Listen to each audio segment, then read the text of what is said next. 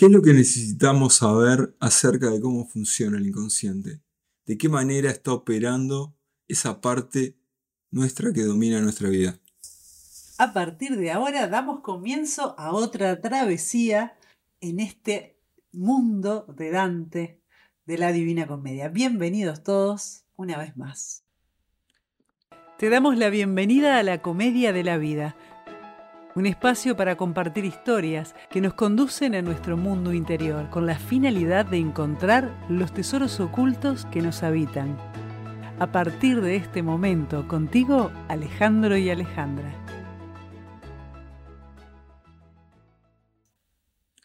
La cueva a la que te da miedo entrar contiene el tesoro que buscas. Joseph Campbell. Ale, ¿cuál es la cueva que habla Joseph? ¿Cuál es el tesoro que hay que encontrar? Bueno, la verdadera cueva es este inconsciente, ¿no? Este mar inmenso de información que está haciendo que nuestra vida vaya de tal o cual manera y de, es como un barco a la deriva realmente, ¿no? Yo siempre digo, este, nosotros somos como barcos que no saben ni dónde están ni para dónde va y para poder determinar la dirección y el lugar en el que se encuentra el barco, uno tiene que determinar cómo funciona el capitán. Y el capitán del barco, obviamente, como ya lo hemos dicho hasta el cansancio, es el inconsciente. Entonces, entrar en este universo es una verdadera maravilla, porque es la cueva que contiene el tesoro. El timón del barco, digamos, ¿no? Ese sí que es un gran tesoro. ¿Dónde podemos ubicarlo en el cerebro? Al inconsciente, ¿se puede ubicar en algún lado? Sí, por supuesto. Entonces, para explicar esto, voy a compartir un texto de Bruce Lipton. Bruce Lipton es un biólogo molecular muy reconocido, estadounidense, que tiene muchos libros que son maravillosos, ¿no? Y, que vale la pena este, leer. Uno, el, texto que voy a compartir es, es un texto que está en el libro El efecto luna de miel. Entonces, él habla de la rutinaria y repetitiva mente subconsciente. Y dice así, la mente subconsciente es la mente que, mandando las notitas de la nevera al demonio, nos impulsa a balanzarnos sobre las donas de crema que hay en el frigorífico o a enamorarnos del mayor capullo que hay en la fiesta. Otra vez. Entonces, el subconsciente está asociado con la actividad neural de una parte mucho mayor del cerebro, aproximadamente el 90%, que el córtex prefrontal de la mente consciente. O sea, tenemos por un lado, paréntesis, ¿no? Tenemos por un lado el córtex prefrontal y después todo lo demás es mente subconsciente. Entonces, la mente subconsciente, dice Lipton, posee también muchísima más influencia en nuestro comportamiento que la consciente. El córtex prefrontal de la mente consciente puede procesar y controlar unos 40 impulsos nerviosos por segundo, un número relativamente insignificante. Escuchen por favor lo que sigue. En cambio, el 90% del cerebro que forma la plataforma de la mente subconsciente puede procesar unos 40 millones de impulsos nerviosos por segundo. Esto convierte a la mente subconsciente en un procesador un millón de veces más potente que la mente consciente. Bueno, yo creo que este dato es tiene una contundencia, la contundencia de los números es algo fascinante, ¿no? Al ser un millón de veces más potente el inconsciente. En situaciones límites es quien toma el control, es el consciente el que le cede el mando. Podemos decir que el inconsciente son como programas que se ejecutan durante nuestra vida mientras estamos en piloto automático y generalmente estamos muchísimas veces en el día en piloto automático. Exactamente, de hecho es eh, el que tiene el control siempre.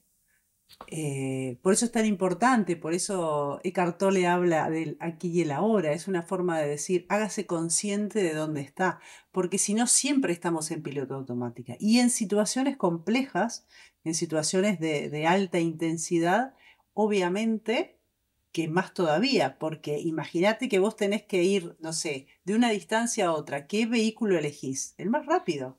Y el más rápido es el que tiene la información preestablecida, que además es un millón de veces más potente. Entonces, por eso muchas veces, por eso eh, el, texto de Bruce Lipton dice eh, que uno puede ser muy consciente, por ejemplo, de que fumar no está bueno, pero a nivel inconsciente yo a través de eh, mi vínculo con el cigarrillo puedo estar resolviendo cuestiones que tienen otro tipo de mensaje e información. Entonces, cuando conscientemente yo sé que fumar no está bueno, en verdad, para revertir eso tengo que remar en dulce de leche, porque eh, me estoy enfrentando a un inconsciente que tiene otra forma de operar. Te decía, Bruce Lipton empieza con el ejemplo de las donas de crema en el refrigerador. Entonces yo me puedo poner cartelitos de eh, voy a comer sano, eh, mi vida es maravillosa porque me siento muy bien comiendo sano, pero hay fuerzas que necesitamos este, entenderlas desde otra perspectiva. ¿no? Por eso es que, claro, desde lo racional, bueno, eh, arranco la dieta, decido un montón de cosas, defino propósitos, pero luego no sucede nada tampoco sucede nada con solo el pensamiento positivo. Estoy bien, estoy bien, estoy bien. Exacto. Y asociado a eso te pregunto, ¿podemos sobreescribir esos programas? ¿Podemos modificar el inconsciente? Para contestarte esto, primero necesitamos entender cómo se escribió este inconsciente. Entonces, Volvemos a, Bruce Lipton y ya que hemos estado hablando del inconsciente y del proyecto sentido en el programa anterior, vamos a entenderlo desde una perspectiva eh, científica. ¿no? Entonces, Bruce Lipton dice lo, lo siguiente. El feto, por ejemplo, absorbe el cortisol y otras hormonas del estrés cuando la madre sufre una ansiedad crónica. Si la madre está locamente enamorada de su bebé y de su pareja, el feto nadará en las pócimas amorosas sobre, sobre las que eh, habla en un capítulo anterior. ¿no? Si la madre está furiosa con el padre, eh, que la ha abandonado durante el embarazo, el feto se verá inundado por sustancias químicas propias de la ira. Entonces él dice, en mis conferencias muestro un video de la Asociación Nacional de Educación Prenatal porque resalta de una manera muy gráfica la relación interdependiente entre los padres y su hijo no nacido. En el video, la madre y el padre inician una ruidosa discusión mientras que la mujer le hacen una ecografía. En las imágenes se puede ver cómo salta el feto cuando empieza la pelea. Cuando la discusión se intensifica con el ruido de cristales rotos e incluso un fuerte alarido, el feto tiene miedo, arquea su cuerpo en una respuesta desconcertada y salta más alto, como si estuviera en un trampolín. Esta ecografía y otras investigaciones dejan claro que el feto reacciona con fuerza al entorno que le proporciona su madre y que se ve influido por su padre. Según dice el doctor Thomas Bernie, autor en 1981 del libro pionero La vida secreta del niño antes de nacer, que sentó las primeras bases de la influencia paterna en el útero. De hecho, el gran peso de las evidencias científicas surgidas en la última década existe que reevaluemos las capacidades mentales y emocionales de los neonatos. Dormimos, perdón, dormidos o despiertos, los estudios muestran que los niños no natos están constantemente sintonizados con las acciones de su madre y también con sus sentimientos. Desde el momento de la concepción, las experiencias vividas en el útero moldean el cerebro y sientan las bases de la personalidad, el temperamento emocional y la capacidad de pensamientos elevados. Entonces, el cerebro en desarrollo del feto no solo responde a los mensajes químicos presentes en la sangre materna, también adquiere un recuerdo de esas cascadas químicas que definen sus experiencias uterinas. Cuando el niño nace, ya ha descargado una música emocional de comportamiento, una melodía que perdurará durante su infancia. El niño nace silbando una tonada específica porque ha sido programado por los patrones químicos emocionales que experimentó en el útero de su madre. No es un incidente aislado como el que he descrito lo que crea la programación, sino los patrones repetitivos de las cascadas emocionales maternas. Después del nacimiento, el niño emprende la tarea de crear experiencias vitales que se conviertan en la letra que encaja con la música emocional. Esto es genial si se trata de una melodía basada en el amor, pero no tanto si el estado emocional de la madre fue siempre inestable durante el embarazo. Bueno, esto queda más que claro, ¿no? Ahí es donde empieza esta programación. Y en cuanto a tu pregunta, eh, tu pregunta fue, ¿lo podemos sobreescribir? ¿Podemos modificar el inconsciente? Bueno, para poder modificar el inconsciente, primero tenemos que saber qué es lo que tenemos que modificar. Para saber qué es lo que nosotros tenemos que modificar, realmente necesitamos entrar en la cueva de la que hablaba Joseph Campbell. La cueva a la que te da miedo entrar contiene el tesoro que buscas. Y esto que decís hablabas de las cascadas, bueno, o, Bruce Lipton hablaba de las cascadas de químicos, está íntimamente relacionado, por así decirlo, con el proyecto sentido, ¿no? Ahí te queda claro el punto de vista químico, científico. Exactamente. Ahí queda más que claro por qué esto funciona de esta manera y además por qué es tan fuerte en la personalidad de la persona, porque yo en el capítulo anterior hablaba de que el inconsciente nos da la manera en cómo nos paramos frente a la vida y la realidad. Por lo tanto, tenemos que saber y entender esta, esta programación, estas cascadas emocionales que nos definen. Pero ahí volviendo al ejemplo que ponías de las donas y cómo sobreescribir, por un lado tenés la intención, tenés la firme intención de dejar comer las donas, eh, cuando hablo o preguntaba lo de sobreescribir los programas, es qué lineamientos o qué o cómo puedo hacer para dar un mensaje que dejo de comer las donas. Lo que yo había leído, no me acuerdo si era de Bruce Lipton. También eh, un libro que está muy bueno, que vos me recomendaste, El monje que vendió su Ferrari, habla de los mantras. Eh, el vos repetir en voz alta eh, genera un, refuerza una intención, la visualización creativa refuerza eh, eh, convencerte de que ya tenés el resultado. entiendo que va a haber muchísimas formas de, distintos autores que, nos ayudan a, a sobreescribir esos programas, ¿no? de, que se disparan cuando está el piloto automático.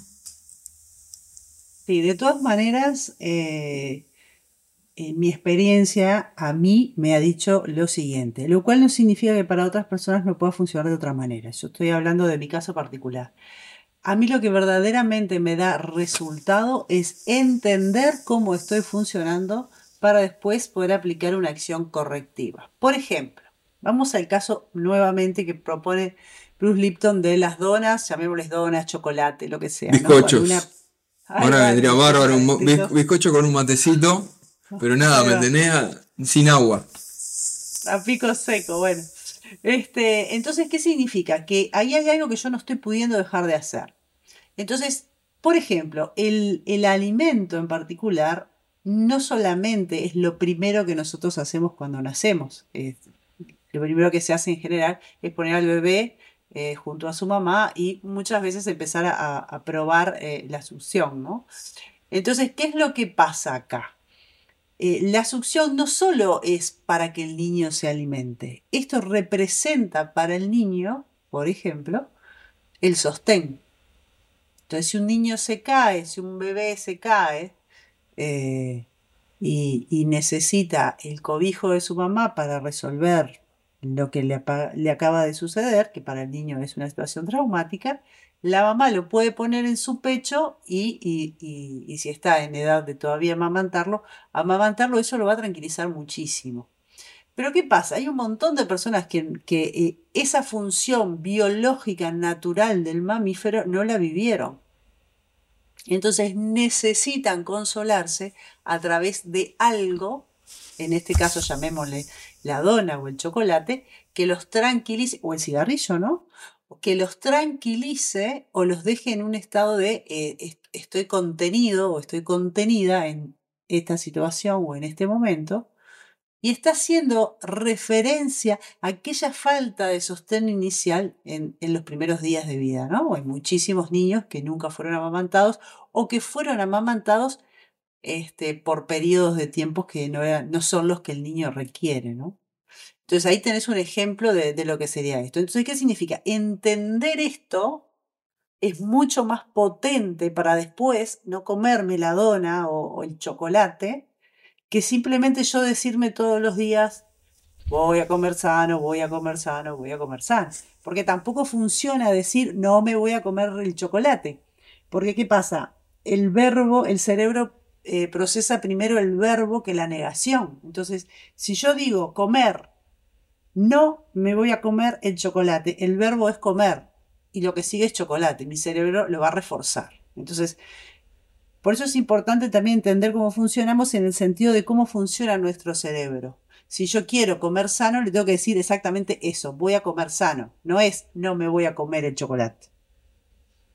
Espero haber sido clara, pero va un poco por ahí. Pero lo que decía, para mí es mucho más potente entender cuáles son los motivos internos que me llevan a que el chocolate me consuele o me dé una satisfacción inmediata y después ver qué, eh, em, qué herramientas encuentro para justamente alimentarme de manera sana o comer menos chocolate, como sea. Y, bueno, y, por ahí eso es más potente para mí que estar todo el tiempo reforzando y reforzando y reforzando el que tengo que comer sano, ¿no? La comprensión achica el, el, camino. Es como un atajo. Bueno, lo que te voy a seguir contando, Alejandro, eh, siguiendo con la línea de Bruce Lipton, es cómo sigue la programación después del útero. Porque esto es muy interesante también. Y bueno, ya que estamos en la temática, este, y después, pues en realidad hoy vamos a hablar de las reglas del inconsciente, pero esto es, es, es fascinante. Este, después hablamos un poquito de las reglas del inconsciente, pero no me quiero saltar lo de la programación después del útero. ¿Estás de acuerdo? Impecable, dale adelante. Bueno, Bruce Lipton dice lo siguiente, el ritmo de aprendizaje sigue teniendo una velocidad vertiginosa después del nacimiento. Los bebés llegan al mundo con algunos comportamientos instintivos preprogramados, como el reflejo de succión, pero tienen muchas más cosas que aprender antes de poder navegar por él por sí solos. No es de extrañar que la evolución haya brindado a los bebés y a los niños pequeños un cerebro con la capacidad de descargar un número inimaginable de comportamientos y creencias a toda velocidad. Es importantísimo entender esto. ¿eh? Eh, por eso eh, les pido que presten atención a lo que sigue. Una de las claves para entender cómo tiene lugar esta descarga masiva es la actividad eléctrica fluctuante del cerebro que se mide en los electroencefalogramas. En el cerebro adulto, la actividad electroencefalográfica se mueve alrededor de cinco ondas cerebrales, desde las ondas delta, que son las de más baja frecuencia, hasta las ondas gamma, la de frecuencia más alta. Sin embargo, en los niños pequeños predominan las dos ondas cerebrales de más baja frecuencia, que son teta y delta. En el útero y durante el primer año de vida, el cerebro humano opera casi siempre con ondas de las más baja frecuencia, entre 0,5 y 4 ciclos por, por segundo, es decir, hercios conocidas como ondas delta. Esto no resulta extraño porque los bebés duermen mucho. En los adultos, las ondas delta predominan durante los periodos de sueños profundos, cuando soñamos y cuanto más difícil nos resulta despertar. Entonces, de los 2 a los 6 años, la onda cerebral predominante en el niño es teta entre los 4 y los 8 Hz, una frecuencia vibratoria asociada con el estado de imaginación. Esta es la etapa del desarrollo en la que la deliciosa imaginación de los niños campa sus anchas. Cuando ves a un pequeño con una escoba y te dice que es un caballo, no se te ocurra decirle que eso es una escoba. En la mente del niño es un caballo porque en esa maravillosa etapa de la vida las ondas teta dominan la función cerebral y la imaginación y la realidad están muy entrelazadas. Entonces en la mente del niño la escoba se ha convertido en un caballo. Es muy importante saber también que las frecuencias teta cerebrales están asociadas con el estado de hipnosis, durante el cual la información puede descargarse directamente en la mente subconsciente. Para introducir este estado imaginativo y sugestionable en adultos, los hipnotistas utilizan métodos creados para reducir la frecuencia de las ondas cerebrales del sujeto hasta el apacible rango teta. Bueno, esto tiene que quedar más que claro. ¿Qué está significando esto? Que si tú al niño en esa etapa de la vida le decís que es un idiota, que es un inútil, que es incapaz, esto va a quedar fuertemente grabado, porque está en un estado que se utiliza para hipnotizar y adquirir nuevos hábitos, por ejemplo. Entonces, una de las herramientas que nosotros tenemos para modificar el inconsciente, acá queda claro, es la hipnosis. Pero date cuenta que tal como lo dice este, Lipton, esto va de los 2 a los 6 años, que es cuando empieza la etapa imaginativa. Es a los 3 años, por ejemplo, cuando termina el proyecto sentido, porque ahí es cuando el niño comienza a hacerse, este, a experimentar su propio ego y desde ahí comienza a vivir la realidad. Entonces, ¿qué significa esto? Que anterior a esta época, estamos en ondas de frecuencias aún más bajas, o sea que anterior al, a este tipo de onda, en la programación es extremadamente más intensa. Tenemos que tener un cuidado muy especial con los niños, con lo que le decimos y con lo que viven en su ambiente, porque las programaciones del cerebro en esos primeros años son fundamentales y van a ser los elementos, van a ser los pilares constructivos de su realidad en el futuro. Esto es de locos. Pero es increíble eh, cómo funciona, es increíble poder determinarlo y es increíble lo que hace la diferencia cuando empezamos a comprenderlo y obviamente a revertir lo que no está bueno, ¿verdad? Para cada uno de nosotros.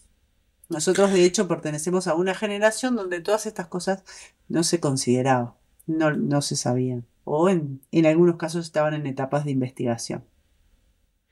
Lo bueno, bueno, lo vas a explicar mejor, pero la esperanza es que aún de grandes, al menos tenemos dos instancias donde podemos eh, llegar a, a, niveles parecidos o de, vibración, de baja frecuencia, ¿no? Cuando recién nos despertamos y cuando nos estamos a punto de dormir.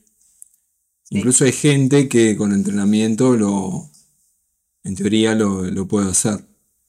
Pero capaz que vos, deberíamos, ¿no? Todas las macanas que nos mandamos de chico.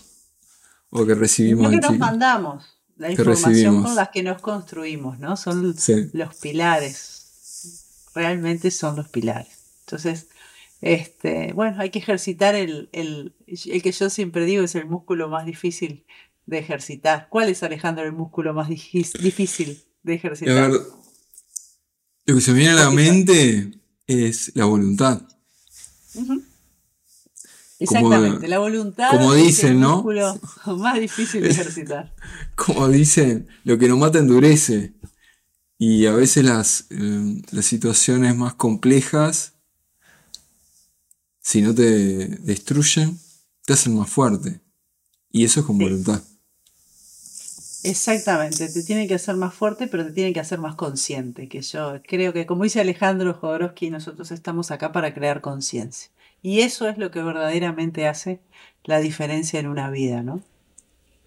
definitivamente. Bueno, ha sido mi experiencia, que cada cual eh, que haga la suya, porque yo siempre digo, de creencias estamos hasta el cuello. Mejor que cada uno eh, de los que escucha y los que entiende esto ni siquiera nos crea, pero que vaya y haga su propia experiencia y haga su propia investigación, a ver si esto le hace sentido, porque si no seguimos introduciendo información que, que pasa a ser este, diluida en, el viento, ¿no? Y uno tiene que tomar la información y hacer la experiencia. La información sin la experiencia no, no tiene mucho sentido. Es solo datos. Así que bueno.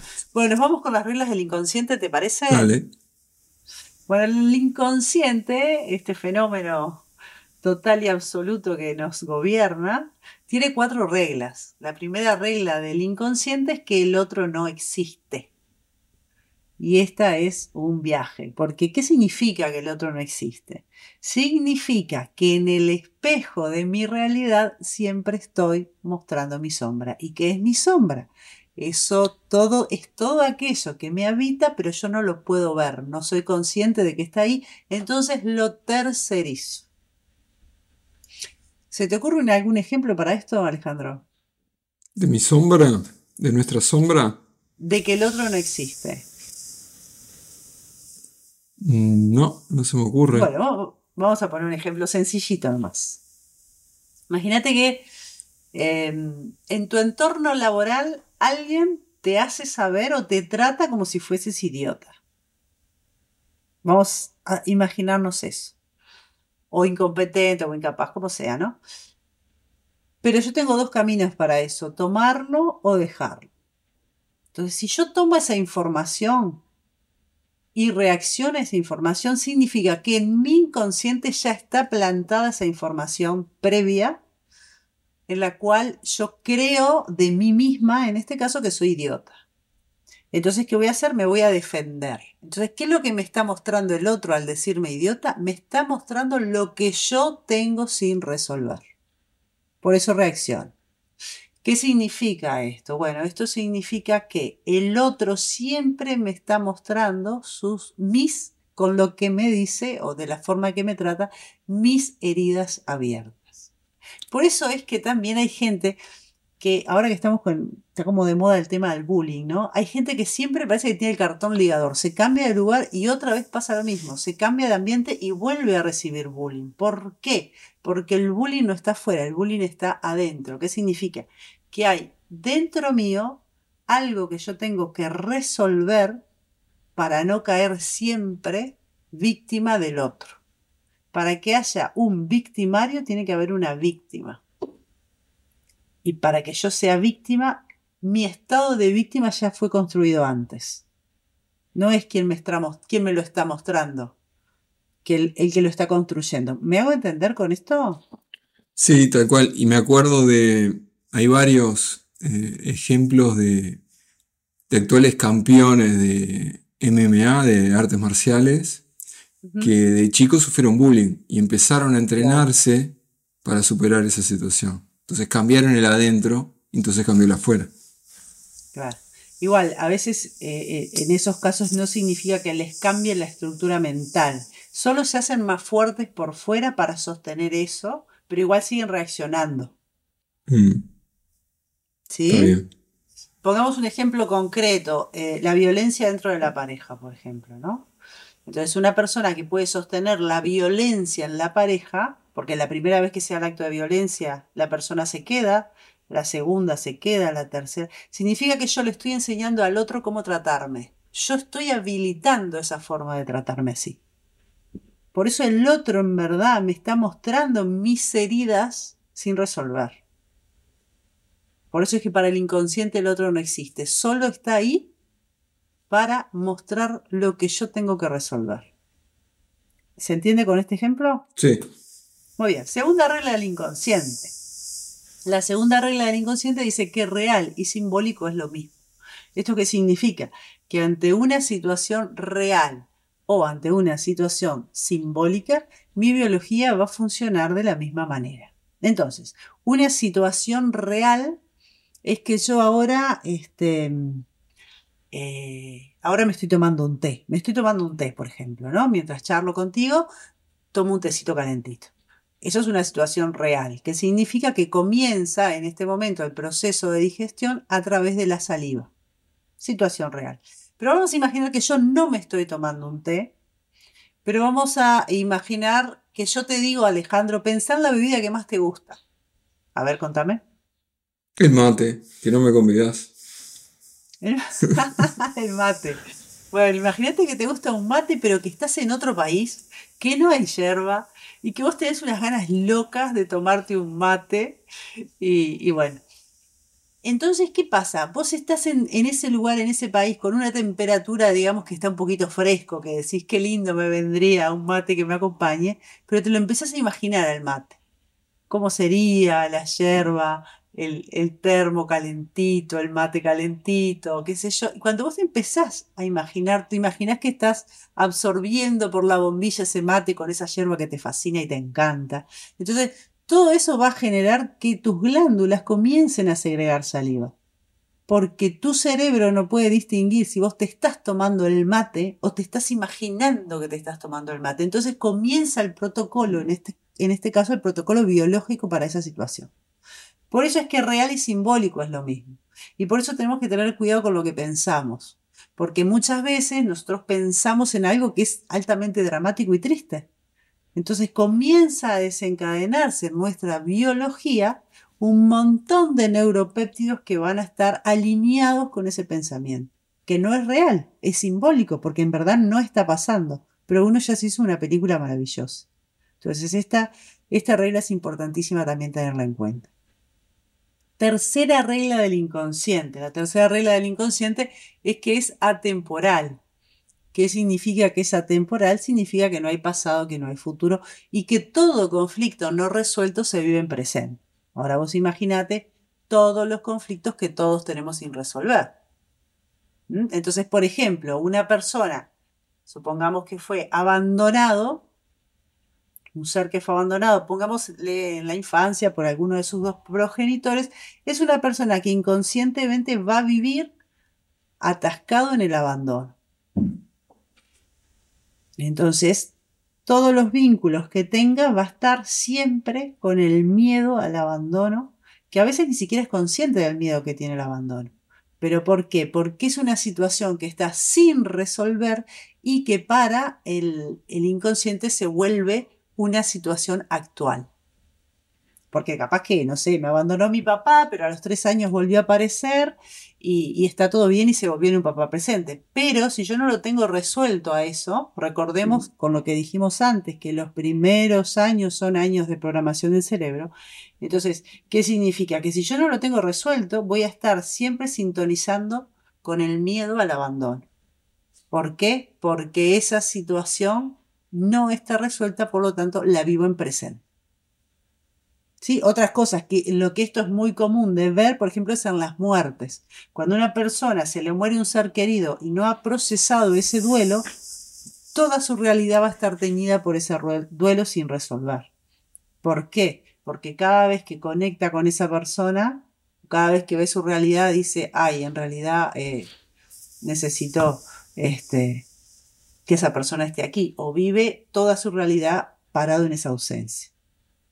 Bueno, y nos vamos ahora con la cuarta regla del inconsciente que dice que el inconsciente es inocente, inocente como un niño. Esto significa que no juzga mis creencias. Por ejemplo, volviendo al primer ejemplo, si yo me creo que todos los hombres son violentos, siempre me voy a estar vinculando con hombres violentos, porque el inconsciente al ser inocente como un niño, no puede juzgar si mi creencia es buena o es mala para mí. ¿Eso qué significa? Que siempre me voy a estar enamorando perdidamente de hombres violentos, ¿no? Que no todos son violentos físicamente, hay muchos tipos de violencia, violencia silenciosa, violencia verbal, etcétera, ¿no? Todas juntas, hay para todos los gustos. Este, pero ¿qué significa esto? Que mi inconsciente es inocente y mi creencia va a ser lo que yo viva. Por eso decían por ahí, lo que crees internamente va a ser lo que vas a crear en tu realidad. Y esto, hay una frase de Henry Ford que lo resume, ¿no? Yo siempre digo, Henry Ford decía, no importa si crees que puedes o si crees que no puedes. Tienes razón. El que cree que puede va a encontrar recursos y el que cree que no puede va a encontrar excusas, pero los dos van a seguir su creencia. Así que tanto si crees que puedes como si crees que no puedes, vas a estar en lo cierto. Así que bueno, con esto creo que ya nos pasamos un poquitito del tiempo. Así que nos vamos a tener que ir despidiendo, como siempre, esperando que este, nuestros oyentes estén sintonizando y disfrutando, pero por sobre todas las cosas aprendiendo de, lo que estamos compartiendo y, y aplicándolo, porque eso es lo importante. Así que un beso grande para todos y nos vemos en el próximo capítulo. Nos escuchamos. Gente, un abrazo grande. Nos vemos. Nos escuchamos. abrazo, chao. Chao, chao. Gracias por acompañarnos hasta acá. Te esperamos en el próximo capítulo.